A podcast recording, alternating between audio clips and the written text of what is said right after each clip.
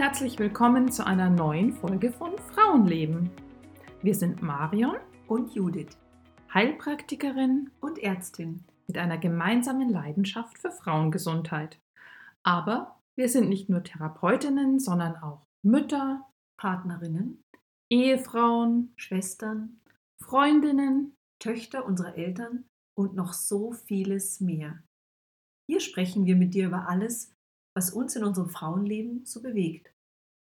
Offene Worte von Frau zu Frau, aus der Praxis und mitten aus dem Leben. Schön, dass du dabei bist.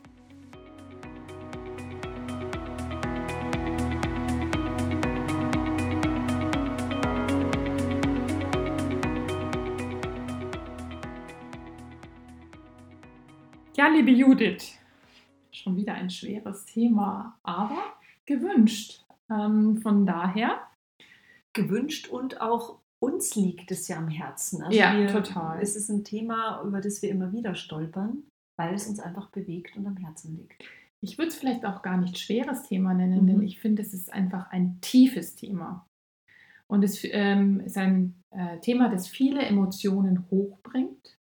Und das kann, ist nicht immer nur es ist nicht immer nur schmerzhaft, sondern das kann auch viele schöne Dinge hervorbringen. Das Thema Trauer, Trauerphasen und Trauerbewältigung. Genau, und Trauerarbeit, Trauern, ja, mhm. muss nicht nur traurig sein, sondern auch da, wir hatten ja mal den Podcast Den Tod ins Leben holen und ich glaube auch da ähm, die Leichtigkeit, die Fröhlichkeit auch in einen Trauerprozess einzuladen oder den gut zu begleiten das ist uns beiden auch was Wichtiges in unserer Arbeit. Ganz genau. Vielleicht, wir haben uns beide schon oft damit auseinandergesetzt, aber vielleicht lohnt es sich, dass wir ganz zu Anfang nochmal ähm, ja, aufzeigen, was denn so die typischen Phasen oder Emotionen sind, die ähm, in einem Trauerprozess stattfinden. Vielleicht sollten wir noch einen Schritt zurückgehen und zu sagen, ähm, Trauerarbeit oder Trauern beginnt nicht erst nach dem Tod. Unbedingt. Sondern Trauern und dieser ganze, ganze Prozess beginnt, ja, bei jeder Form des Abschiednehmens. Abschied nehmen, auch nur von Fähigkeiten zum Beispiel. Von Fähigkeiten, wenn man älter wird oder eine Erkrankung hat, aber auch ähm, ich bin ja auch als Mama traurig. Man ist ja schon traurig, wenn die Kinder in die Schule kommen, geschweige denn, wenn die Kinder ausziehen oder wenn man selber von bestimmten Lebensabschnitten Absolut. Abschied Ich habe geheult wie ein Schloss und bei jedem Kindergartenabschied. Ja, oder auch ganz banal möchte man meinen, von einem schönen Urlaubsort, wo man vielleicht viele Jahre gemeinsam mit der ganzen Familie hingefahren ist. Absolut. Und das erste Mal sind vielleicht Oma und Opa nicht mehr dabei. Ja. Oder ähm, ja, die Kinder sind eben in alle Winde verstreut. Auch das ist Trauer. Abschied, Abschied von irgendwelchen. Möglichkeiten, Abschied ja. von Träumen, die man hatte. Ja, hatten wir auch schon oft das Thema ähm, Abschied von der Familienplanung, ja. Abschied von einem Lebensentwurf, ja. der so nicht geklappt hat. Genau. Ja, von einem beruflichen Wunsch. Ja.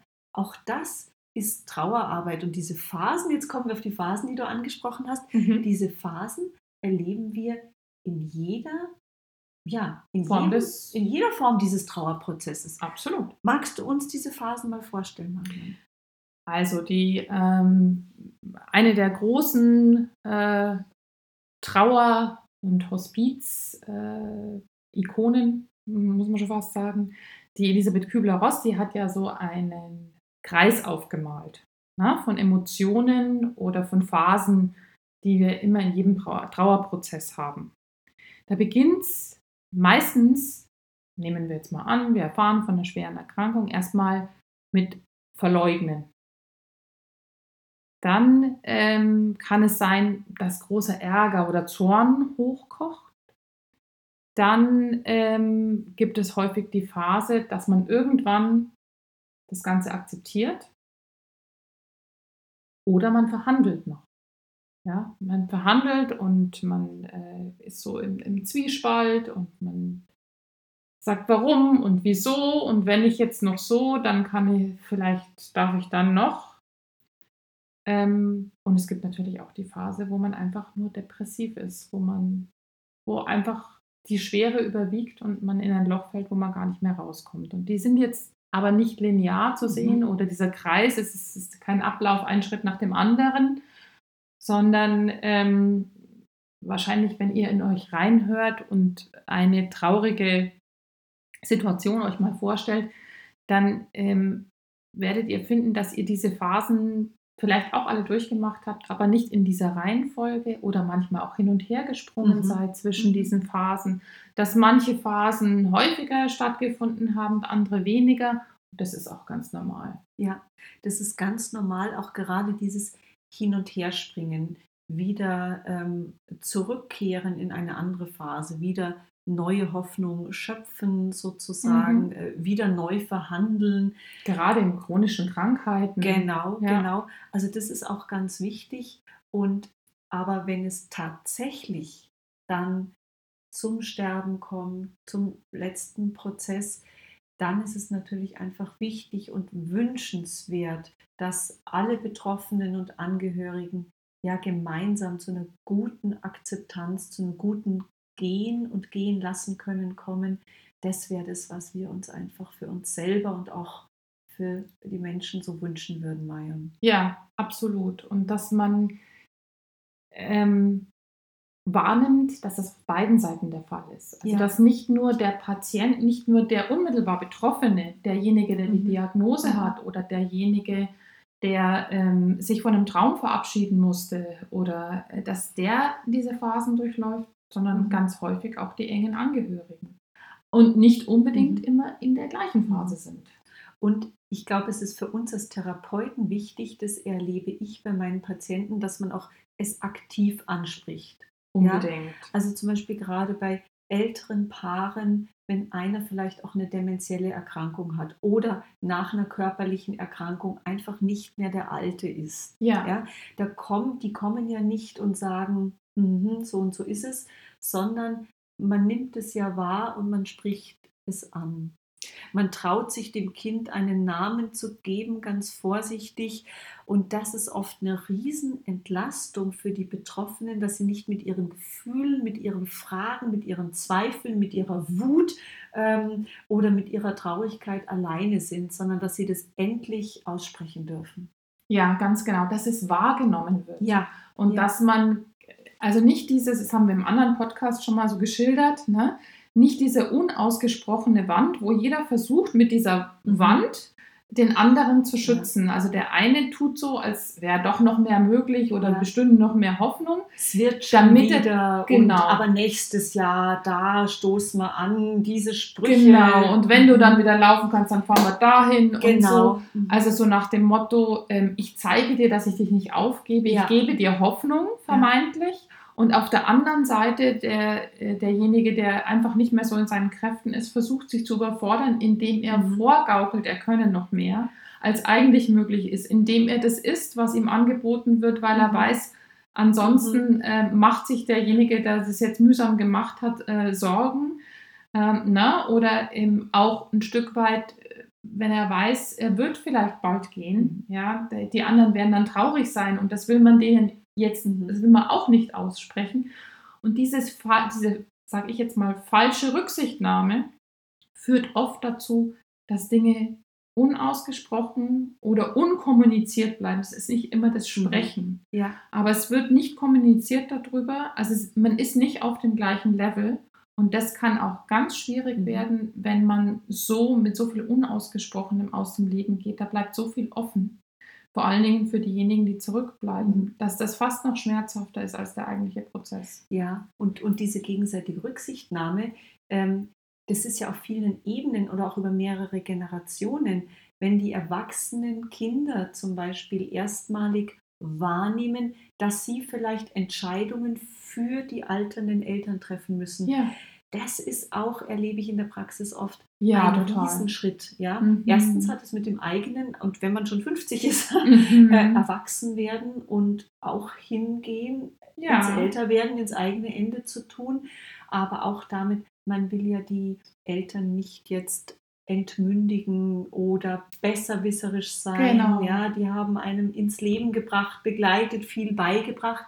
Und man möchte ihnen nicht zeigen, dass genau. sie vielleicht manche Sachen nicht mehr ja. so können. Aber es ist da wichtig, offen drüber zu sprechen ja. und diese Vorbehalte zu nehmen, weil da kommen wir wieder ja. das, was du gesagt hast. Die Eltern ähm, tun oft, als ob sie kräftiger sind und leistungsfähiger, weil sie wollen die Kinder nicht belasten. Die Kinder trauen sich nicht, Entscheidungen äh, zu übernehmen, weil sie die Eltern nicht bevormunden müssen. Und wenn man da ein gutes gemeinsames Gespräch kommt, ja. erlebe ich oft wirklich so diesen Stoß, Seufz auf allen Seiten, dass es endlich ausgesprochen ist und man dann gut sich ja, neu sortieren kann, der gemeinsamen Familienleben einfach den Familienstrukturen einen neuen Rahmen geben können. Man muss sich wieder, wenn man auch eine, ist ja, wenn man kleine genau. Kinder kriegt, ja, wenn man aus der Paarphase in die Familienphase geht, es ist ja auch manchmal ein bisschen holprig. Ja, ja, ja, klar. Und man muss gucken, wie gestaltet man das Leben. Und das ist auch in Alterungsprozessen, in Krankheit, in Trauerphasen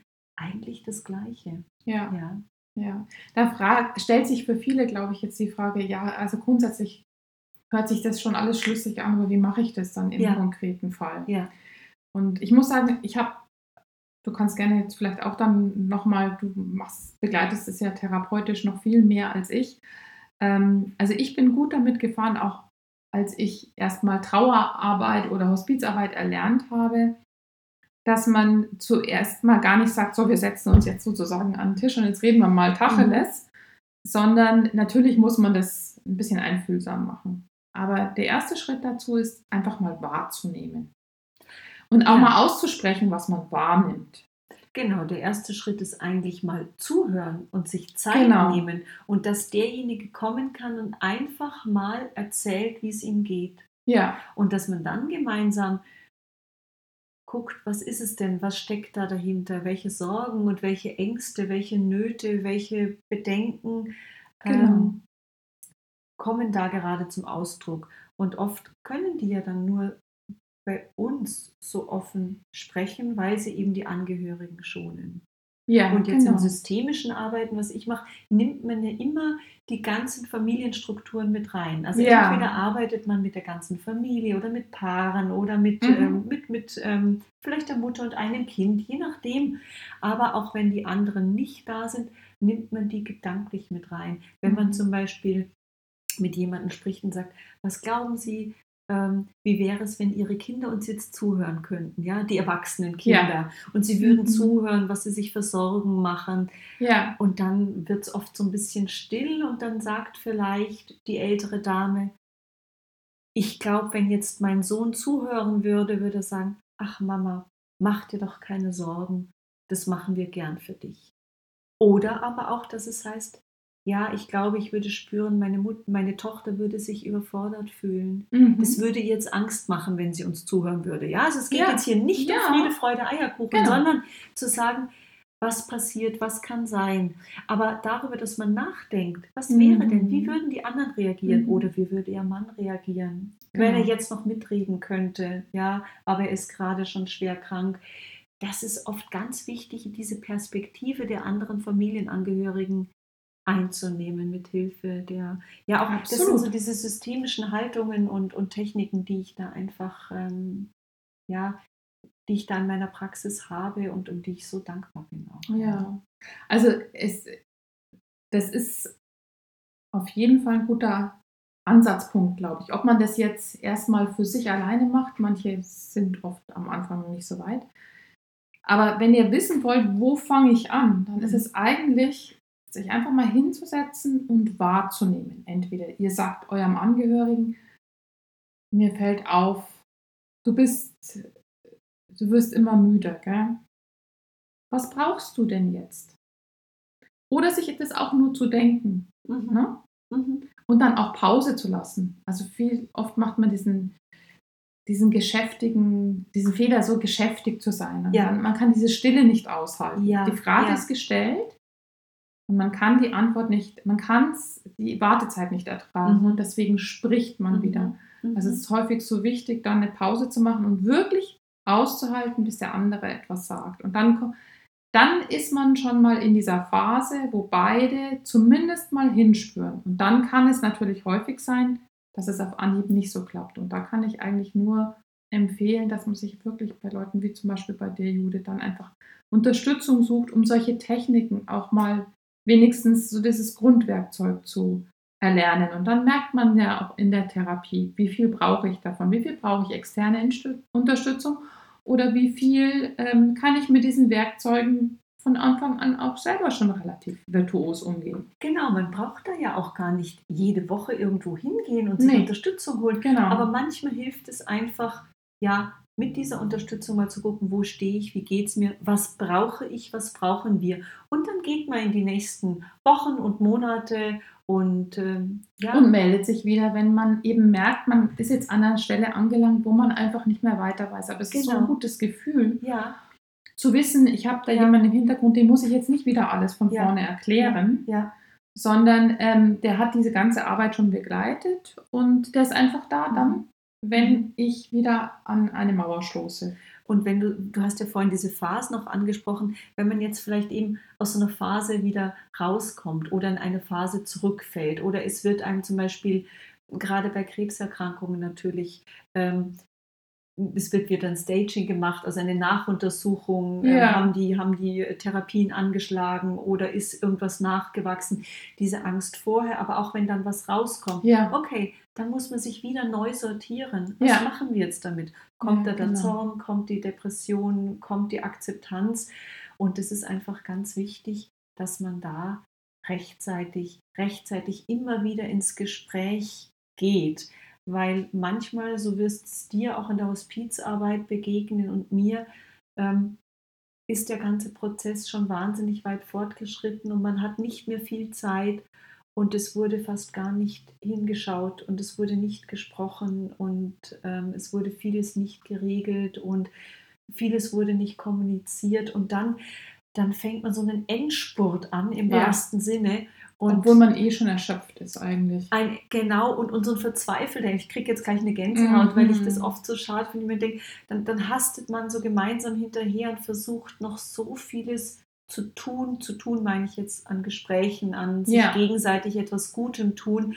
Und wenn man da rechtzeitig anfängt, über alle Phasen, vielleicht über Jahre manchmal, ja, natürlich. das ist dann in der letzten Phase ein großes Geschenk. Ja. Vielleicht muss man auch nochmal betonen, es geht nicht darum, ähm, äh, mit Volldampf auf das Ende zuzusteuern, mhm. sondern es geht darum, die Fahrt angenehm zu gestalten. Mhm. Ja, weil wir wissen alle, äh, wir wissen ja leider oder Gott sei Dank nicht, wann, wo das endgültige Ziel dieser Fahrt ist. Und ja, wir wissen nicht, genau. wie lang diese Fahrt ja. ist. Es kann auch sein, dass man schon denkt, ähm, das Ziel steht kurz bevor und man macht dann einen Zwischenstopp und mhm. ab dem geht es mhm. nochmal lange, lange weiter. Ja. Und es ist schön, dass du das mit der Fahrt gesagt hast, dass alles, was wir hier besprechen in unserem Podcast, aber gerade in diesem Podcast, da geht es nicht nur um Erkrankung und Alter und Sterben und Tod. Es geht eigentlich um unser ganzes Leben und ja. um gut mit unseren Lieben, mit unserer Familie, mit unseren Freunden, mit uns selber in einen guten Austausch zu kommen und wahrzunehmen, was brauche ich eigentlich im Hier und Jetzt in dieser Phase meines Lebens, vielleicht auch in voller Gesundheit, ja? ja, wenn wir total viel arbeiten, gestresst sind, mal innezuhalten, eigentlich bräuchte ich viel mehr Zeit mit meinem Partner, meinen Kindern, für ja. mich, mit meinen Eltern, mit meinen alten Eltern, Absolut. egal wo, innehalten, in voller Fahrt innehalten ähm, und zu gucken, wo stehe ich, was brauche ich, wo geht die Reise hin. Das ist der Grund, was du jetzt gerade beschreibst, ist der Grund, warum ich Hospizarbeit mache. Fällt mir so auf. Mhm. Weil ich gezwungen bin, natürlich ist es auch, das kommt immer unverhofft, ja, aber ich bin gezwungen, mir dann einen Zeitraum einzuräumen, wo das Leben rundherum stillstehen ja. darf und wo man das Leben einfach erstmal würdigen darf und wo ja. man wahrnehmen darf. Und, ähm, und das klingt jetzt ganz komisch, aber mhm. das hat für mich was mhm. Erholsames. Mhm.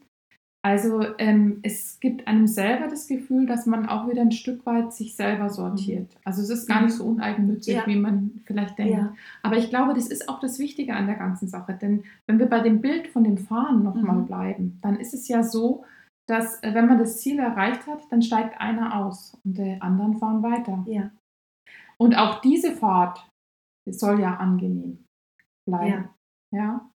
Und du hast jetzt auch gerade ein ganz, ganz wichtiges Wort gesagt. Würde. Ja, ich glaube, mhm. Würde, Menschenwürde, ähm, das ist ein ganz, ganz zentraler Wert und eine zentrale Wahrnehmung und ähm, mit sich selber, mit anderen. Es gibt ja auch ja. diese würdezentrierte ähm, Sterbebegleitung, ja, ja, aus dem Systemischen raus. Und ich finde das was so Wichtiges. Und das, uns als Therapeuten sollte das ja sowieso eigentlich die, die Haltung sein, unseren, unseren Patienten oder den Menschen, die wir begleiten, auch, auch in jungen und gesunden Jahren, ja, mhm. aber einfach mit einer ja, mit einer respektvollen, mit einer Wertschätzung und eigentlich auch mit, mit einer würdevollen Haltung zu begegnen. Ich glaube, das ist das Entscheidende in unserer Arbeit. Und ja, das ist auch das Wunderschöne, weil ja. jeder, äh, also ich habe es schon so oft erlebt, dass Menschen, das sind ja die unterschiedlichsten Menschen. Es mhm. sind also Professoren, also Leute, die hochdotiert gut gelebt haben, äh, denen es finanziell an nichts gemangelt hat, genauso wie Leute, die einfache Arbeiter waren oder so. Und fast jeder ist ein Überraschungspaket. Ja. Und da kommen oft im, im Angesicht von so essentiellen Momenten, mhm. ja, kommen Dinge zutage und da kommen Schätze teilweise zutage, ja. ähm, die man, glaube ich, sonst entweder zu wenig würdigt oder die ähm, ja, die man verpassen würde. Auch wenn er sagt, Schätze ist auch so ein schönes Stichwort. Mhm. Ja, ich mache ja in meiner Arbeit auch wahnsinnig gerne Biografiearbeit oder ja. Biografiearbeit ist ja ein, ein Zentrum unserer. Arbeit. Mhm. Ja. ja. Und diese biografische Schatzarbeit oder Schatzsuche ja. und diese biografische Schatztruhe, die jeder Mensch auch wenn er ein schwieriges Schicksal hat, mit sich bringt. Und das ist auch das, was ich an unserem Beruf, glaube ich, so schätze oder warum ich so dankbar bin, dass die Menschen, die zu uns kommen, uns wirklich diese Schatzkiste auch anvertrauen, ja, und, ja. und uns erlauben, so einen Blick in die Schatzkiste ihres Lebens zu werfen, ja, wenn das sie ist, zu uns kommen. Ja, ja. Das, und das ist wirklich eine Ehre. Es ja, ist jedes es, Mal eine Ehre. Es ist eine Ehre, ja, egal wie diese Biografie und Schatzkiste ausschaut, dass Menschen das Vertrauen zu haben, ähm, das mit uns zu teilen und, ähm, und wir sie darin unterstützen dürfen. Also das ist wirklich ähm, das Schöne an unserem Beruf. Ich glaube, das ist ein tolles Schlusswort, liebe Judith, und ich hoffe, wir haben euch jetzt richtig Appetit gemacht darauf. Nicht, dass ihr selber Therapeuten werdet unbedingt, sondern dass ihr einfach diese Dinge anschaut und zulasst und macht und drüber nachdenkt, solange ihr in euren vollen Kräften seid, weil es hat so viel Bereicherndes. Und wir freuen uns, wenn ihr wieder dabei seid, wenn es wieder heißt Frauenleben, offene Worte von Frau zu Frau aus der Praxis und mitten aus dem Leben.